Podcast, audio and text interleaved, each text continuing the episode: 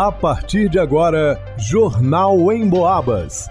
As notícias da região, de Minas e do Brasil, você ouve aqui na Emboabas, em 92,7 e 96,9. Emissoras que integram o sistema Emboabas de comunicação.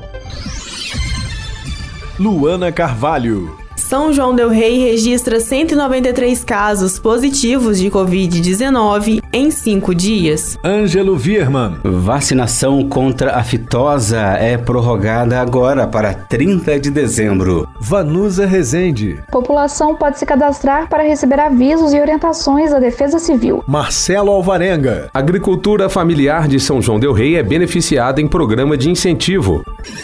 Jornal em Boabas.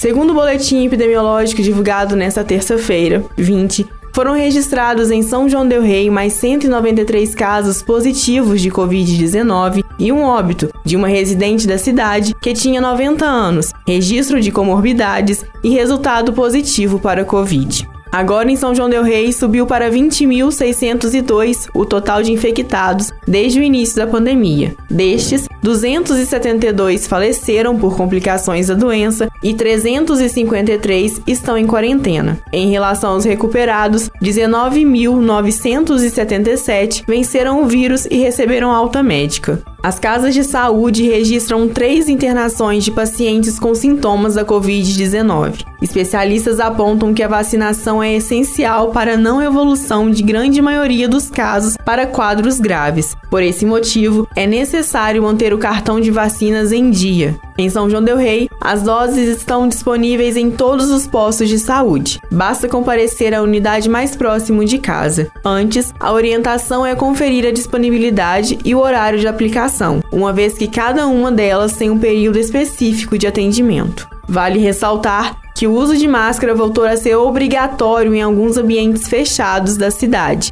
desde o dia 28 de novembro. Dentre eles, instituições e unidades de saúde, escolas, universidades, além do transporte coletivo municipal e intermunicipal. Para o Jornal em Boabas, Luana Carvalho.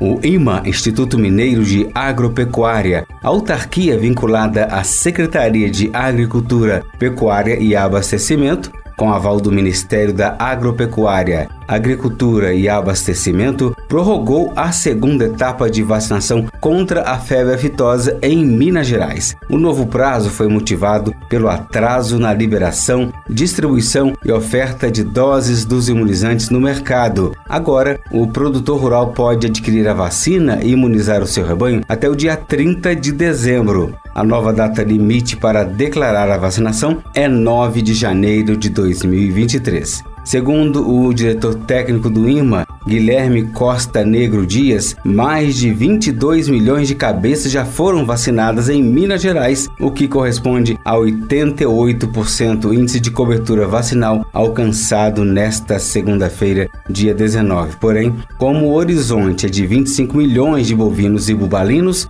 percebe-se aí uma dificuldade de distribuição e aquisição de vacinas, disse o diretor técnico. A comercialização das vacinas contra a febre aftosa é realizada pelos estabelecimentos autorizados da iniciativa privada. A compra do imunizante e a vacinação dos bovinos e bubalinos de todas as idades devem ocorrer durante esse novo período. Caso o produtor tenha dificuldade em encontrar o estoque suficiente para o seu rebanho, a orientação é entrar em contato com o IMA em São João del Rei, na rua Santo Elias, número 90, no centro. Telefone 3372 7790 3372 7790 ima.mg.gov.br. O diretor técnico do IMO, Guilherme Costa Negro Dias, lembra que os estabelecimentos que comercializam vacina contra a febre aftosa devem estar cadastrados no IMA. Para comprovar a vacinação contra a doença, o produtor poderá ir presencialmente em alguma unidade do IMA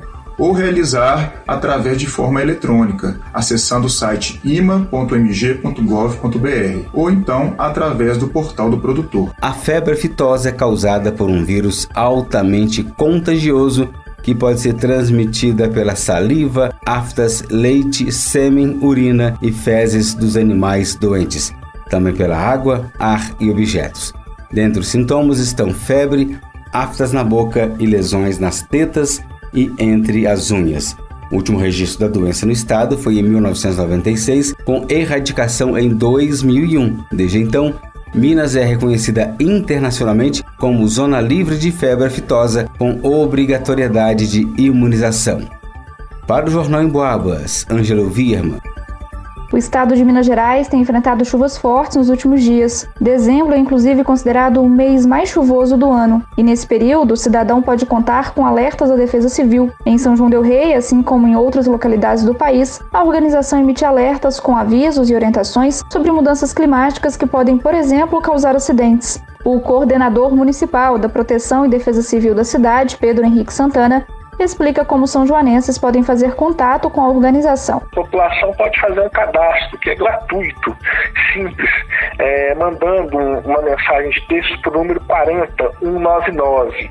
O número 40199 você envia o número do CEP do seu bairro e aí o seu número fica cadastrado no sistema de alertas da Defesa Civil.